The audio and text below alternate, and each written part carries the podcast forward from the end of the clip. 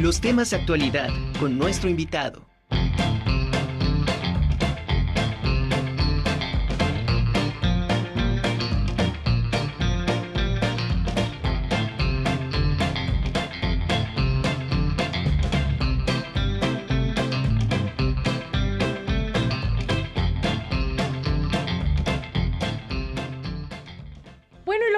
Es deuda, como le comenté al inicio del programa, ya tenemos con nosotros a la maestra Emma García Palacios. Ella es escritora y nos va a platicar sobre los barrios antiguos de Puebla. Pero antes la saludo con muchísimo gusto. Emita, un gusto tenerte con nosotros en La Conjura. Muchas gracias, Angélica, por la invitación.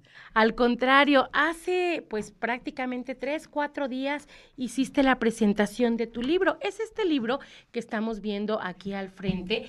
Este es el libro que escribió este Emita, por si ustedes quieren consultarlo. Se llama Los barrios antiguos de Puebla. Platícanos, ¿en qué consistió la presentación? Y ahorita entramos ya de lleno al libro.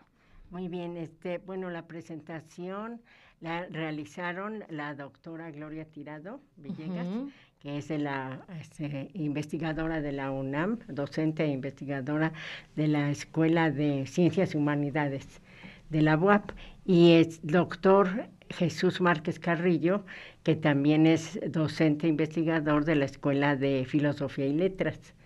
Entonces ellos hicieron la narración de pues lo que contiene el libro y este pues yo les agradezco a ellos este, eh, la, la, este, relación que se sacaron en aquella ocasión y desde luego estuvo la, la directora de Patrimonio Cultural, que es la doctora Daniela, Daniela Calderón.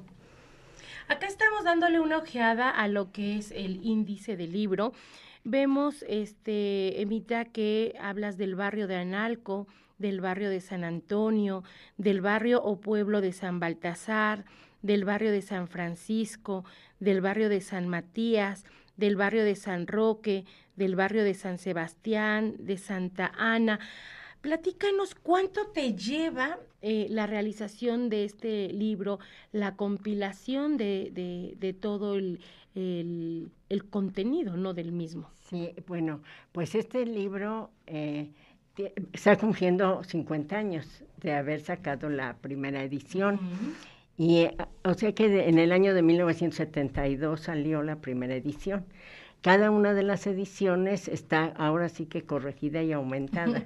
sí, este, en, en 1969, tres años antes de 1972, yo empecé a realizar esta investigación en el Centro de Estudios Históricos de Puebla que en, esa, en ese entonces estaba dirigido por el profesor Enrique Cordero. Claro. Entonces, eh, ahí acudíamos los estudiantes de historia de la normal superior, nos recomendaban eh, que fuéramos a esas fuentes porque estaba una investigación de microfilms que habían realizado anteriormente este, una orden religiosa este, y allí estaba.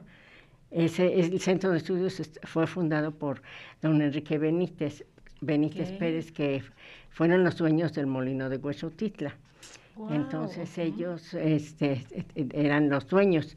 Y ahí acudíamos las alumnas de la Escuela de Historia de la Normal Superior. Todavía no estaba fundada la Escuela de Historia de la UAP en ese entonces.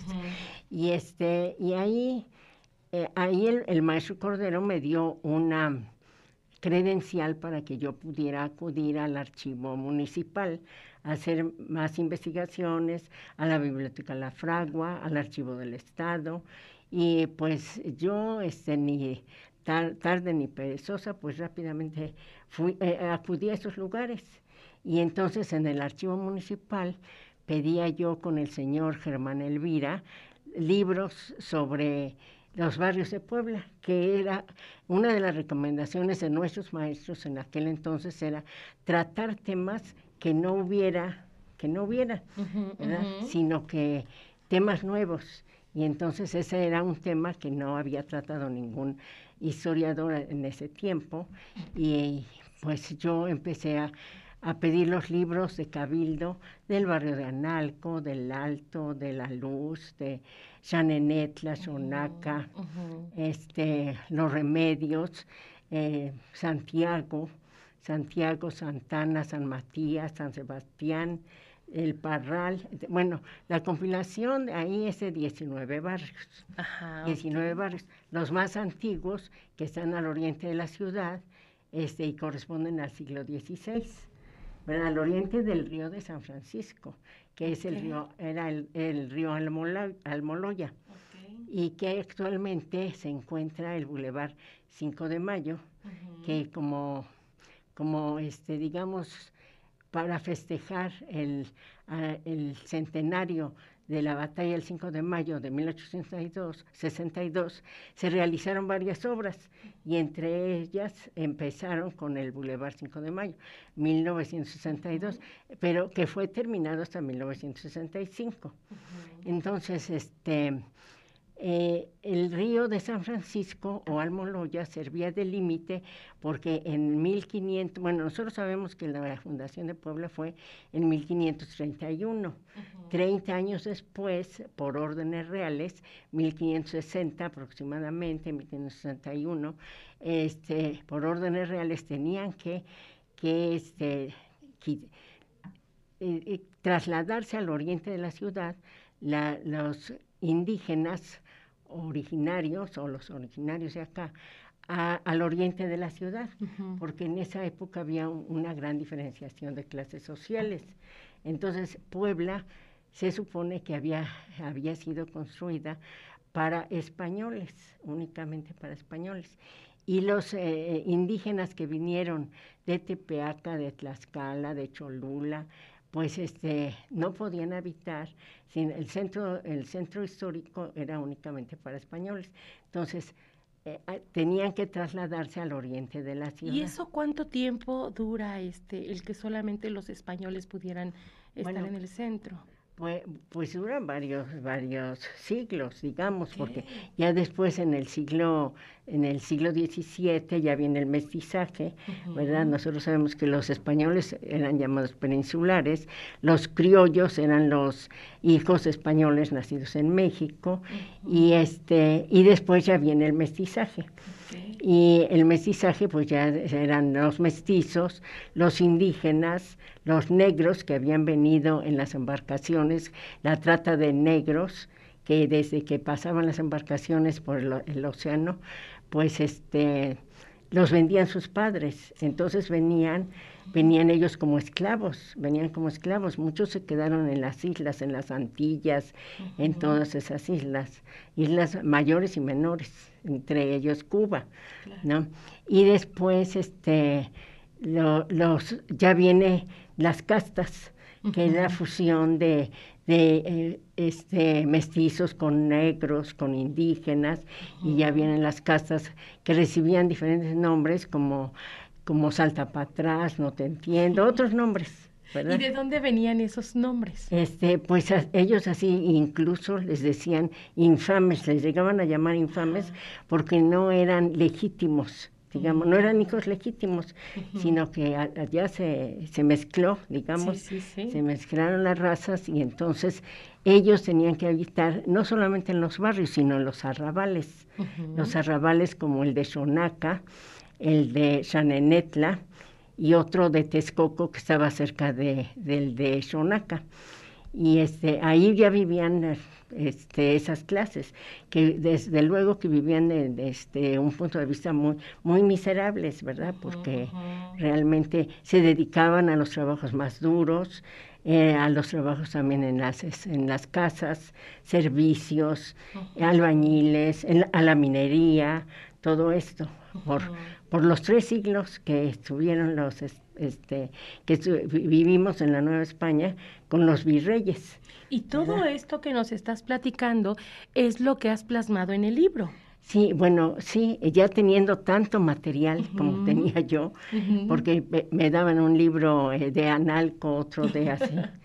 y bueno, no es fácil porque en primer lugar hay que estudiar paleografía o entender esa letra, porque la letra este, es diferente a la que actualmente nosotros utilizamos. Claro, claro. Y este, en segundo lugar, el español que nosotros vemos ahí lo tenemos que transcribir al español moderno, ¿verdad? Que nosotros entendemos. Toda una travesía prácticamente. Sí, tres años. Sí, sí, para poder sacar la primera edición. La primera edición, que salió en 1972. No era cosa fácil, era cosa que y como nos dejaban investigar en aquel entonces, yo recuerdo a los maestros Enrique Aguirre, Aguirre Carrasco, eh, este, Gabriel Aguirre Carrasco, que eran maestros que de veras es completamente estrictos. Y cuando nos este, dejaban alguna cosa, no, pues que corregir, ¿no? Corregir. Y bueno, la cuestión fue que para 1972 salió la primera edición. Y la segunda edición salió 15 años después en 1987. ¿Y cuáles fueron las modificaciones que tú le haces de la primera a la segunda edición? Sí, la primera fue completamente de archivos. Okay. La segunda ya fue una investigación de campo que realizamos en algunos barrios, no en todos, en algunos, sí, diré en, principalmente a los del oriente de la ciudad, como fueron, este, eh, fuimos hasta Nenetla, las personas, el barrio era, estaba completamente desolado cuando nosotros llegamos, algunos niños se asustaban de qué hacíamos y sacábamos fotos y todo eso. Sí, porque no este, estaban acostumbrados a recibir eh, visitas, que les preguntaran, ¿no? Sobre todo. Sí, que cómo era su forma de vida y todo. Y este... Se intimidaban, supongo, sí, Sí, como, que se metían... Eh, en a algunas, sus a sus casas, a sus, después fuimos al barrio de Xonaca, después al, al del Alto, al del Alto, al de Analco, que en ese tiempo este, todavía no era, este, eh, porque llegó a ser un, un, mercado, digamos, una zona en donde llegaban todos, una zona de abasto ah, en un tiempo. Sí, sí, y este y bueno, pues ah, hicimos algunas este, entrevistas y como consecuencia eso está un poco eh, agregado en, en, la, segunda, edición. ¿Esta qué edición es? Esta es la octava. Ah, es la octava. bueno, ahora vamos a la tercera. En la primera es pura consulta bibliográfica, por así decirlo. la segunda ya tiene este, una, investigación, de, campo. La tercera. La tercera es este, pues seguir investigando y todo esto, conociendo los barrios, las ciudades, los bulevares, las calles y este, en, eso yo voy tomando nota y saco otro libro, que fue el de monumentos en la ciudad de Puebla, monumentos escultóricos. Al observar, al observar la ciudad, pues me encuentro con, con que hay monumentos, hay estatuas, hay placas y bueno, pues vamos anotando todo eso. Desde luego, esto yo recuerdo a mis hijos, eh, mis tres hijos me ayudaban porque decían, ah, mamá, cuando íbamos hasta otras ciudades me decían, mamá, no vamos a sacar de acá esos datos. ya esto se sabía, Ya ¿no? se sabía, bueno, en lugar... En lugar de viajar, vamos por los vamos por los datos. O, cuando viajábamos así, ay, mamá, está esa escultura, así, estaban chicos, ¿no? Mis hijos. Así que en familia y salió el otro libro como consecuencia de este. Okay, Pero En, eh, eso fue en 1991. 91. En el 91 salió la primera edición de, del libro de de este, monumentos de la ciudad de Puebla, monumentos escultóricos. Y este, ya para la tercera, bueno, esas dos ediciones las sacó el Centro de Estudios Históricos de Puebla. Okay. La tercera ya fui a la Secretaría de Cultura, ya me llamaron de la Secretaría de Cultura, en donde estaba eh, de, director el maestro Pedro Ángel Palou, y él fue el que me, me este, bueno, sí, se interesaron por el, por el libro y me sacaron la, la tercera edición, también aumentada y corregida, porque ya había, eh, ya los barrios de Puebla habían cambiado. En 1987, el presidente municipal de aquella época, este, ya los barrios hasta entonces eran como, digamos, nada más para indicar rumbos pero hubo una remodelación de esos barrios y este y, y, empezaron a poner este carteles en donde ya decía barrio del Alto, barrio de Ajá, porque antes no, no había, este, se le llama nomenclatura, Nomenclatura, sí. No, no existía. No existía y este y los barrios eran pues ya ya hasta no le no les hacían caso digamos. Y este pero sí estaban habitados.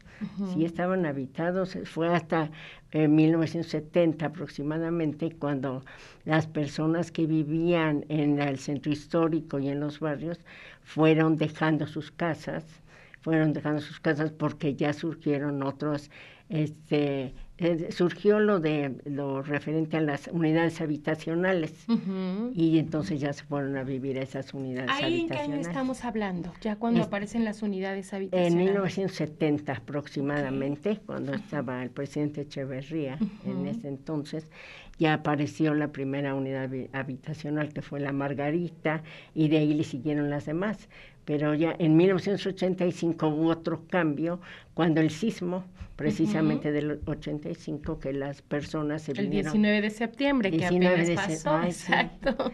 Sí. sí, sí, Este, después del sismo, las personas, este, muchos de México se vinieron a Puebla y entonces ya yo observo ya este, ya los asentamientos ya fueron irregulares, los asentamientos humanos ya fueron irregulares y ahora vemos a Puebla diferente.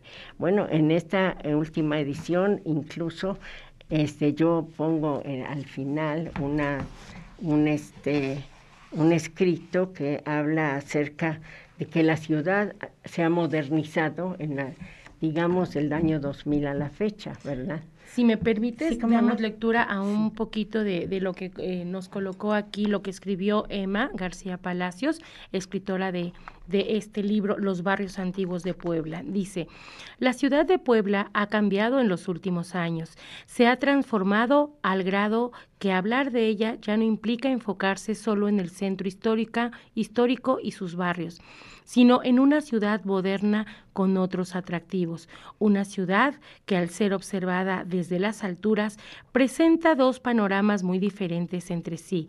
Al nororiente, la Puebla antigua, con sus cúpulas de iglesia y casas coloniales, mientras que al sur el paisaje defunde entre altos edificios que muestran la arquitectura modernista y los grandes complejos comerciales.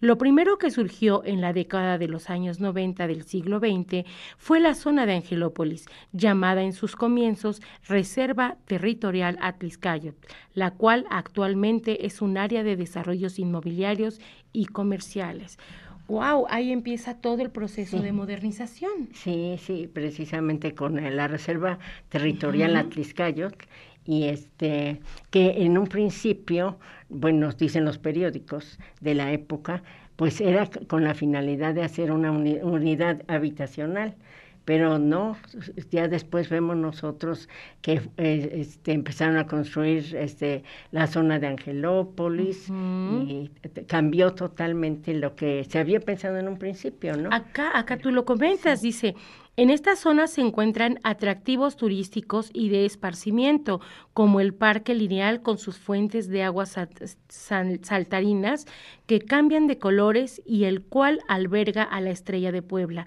una rueda de la fortuna de 80 metros y 54 góndolas para ocho pasajeros cada una, desde que se puede observar la ciudad desde lo alto.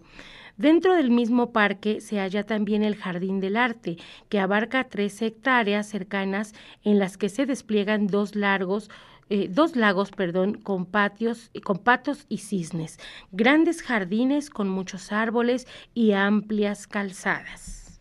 Sí. Pues realmente eh, muy atractivo, Emma, eh, digno de, de reconocerse porque toda la investigación que tú haces, el trabajo de campo, en cada una de, las ediciones, pues ir aportando algo nuevo, ¿no? Para que sea atractivo para el lector. Sí, en esta edición, en la octava edición, ¿qué es lo, el, el aporte nuevo que, que, tú haces? Pues ese de la, de la zona de Angelópolis principalmente y todo lo que se modificó de la constancia mexicana, el, el, Museo Barroco, este, la, el Museo de Música, todo lo que se modificó del año digamos, 2010 al, al 20. O sea, ya prácticamente ahorita esta es la edición que está más actualizada, ¿no? de todos los barrios de, de, todos, sí, y este, bueno, de la tercera edición que me quedé hace un momento, este, la cuarta la lo editó ya el IMAC. O sea, el, este, el ayuntamiento, eh, bueno, la cuarta el ayuntamiento de Puebla, después ya el IMAC, la sexta, séptima, y octava el IMAC, Instituto Municipal de Arte y Cultura. Y esta edición fue precisamente este también, por el IMAC y la Ibero. Y la Ibero. Como el IMAC tiene convenios con universidades, la Universidad Iberoamericana se interesó por los datos y claro. este sacaron eh, en finales del 21 pero yo, recuerdo muy bien que a principios del 72 este, fue la primera edición, por lo tanto estamos está cumpliendo este libro 50 años. Pues felicidades, porque se dicen eh, fácil, pero cumplir 50 años es, es muy complicado y sobre todo con tantas ediciones y que tú este, pues lo vayas actualizando. Tenemos prácticamente, imagínate, para los que eh, coleccionan este tipo de libros, qué joya sería tener, tener desde la primera hasta ahorita la octava edición, porque viene siendo toda la historia de nuestros barrios de Puebla. Sí, eh, la historia de nuestros barrios y la historia, digamos, acá no se trata de héroes o heroínas, sino del hombre común y corriente, ¿no? El que vive, el que respira, el que pide que haya agua potable, que haya alumbrado, que haya los servicios. Lo que se vive el día a día. Lo que se vive al día a día. Y eso nos dice el historiador Luis González y González, que la historia actualmente, la mini historia, ¿verdad? Es la, la como esta de los barrios, ¿verdad? Es la mini historia. Aparte es, son nuestras raíces. Son nuestras raíces. Exactamente. Y platícanos, este libro ¿dónde lo podemos encontrar para todas aquellas personas que quieran este adquirirlo? ¿En dónde lo, lo encontramos? Este en la biblioteca de cronistas, que es la biblioteca eh, que se encuentra cerca de la puerta del, del, ayuntamiento. Ok, ahí en los portales. En los portales. Por turismo. En los portales. Okay, y este, en turismo, en turismo principalmente hay una, este, unos camioncitos que van a, a los barrios de Puebla. Eh, camioncitos de turismo y ahí encuentran también el, el libro para que este pues no solamente los vean sino se conozcan su historia pues Emma, de verdad, muchas felicidades por estos 50 años y todavía los que faltan para que este pues nos sigas actualizando toda la historia de estos barrios. Sí, pues yo ni me imaginé llegar a, medio siglo, ¿verdad? Pero mientras haya vida, pues hay esperanza de que siga yo. Desde luego. Con esta, esta actividad. No, de verdad, muchas felicidades, eh, un reconocimiento y una felicitación por, por este trabajo, porque sabemos lo que representa, ¿no? No es tan fácil. Ya cuando lo ves consolidado, dices, qué bárbaro, ¿no? Ahí estamos viendo precisamente eh, el día que estabas eh, recibiendo el...